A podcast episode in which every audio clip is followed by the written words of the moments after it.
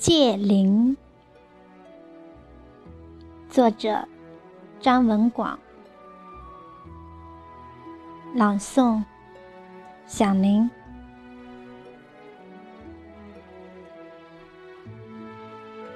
真的，我不是草木之心走进戒灵，我甘愿化成草木。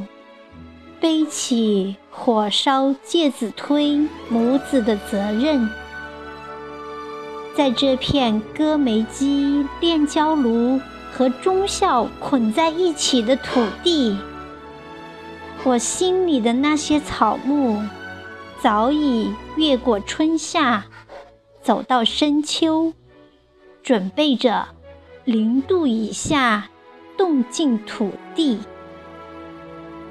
甚至再来一次成煤的石炭纪、二叠纪，把芥母的体温和芥子的脊梁骨和我一起走进地层，让我的诗心与忠孝、与介子推母子凝固在一起，用煤炭变火，变电。变光，变温暖。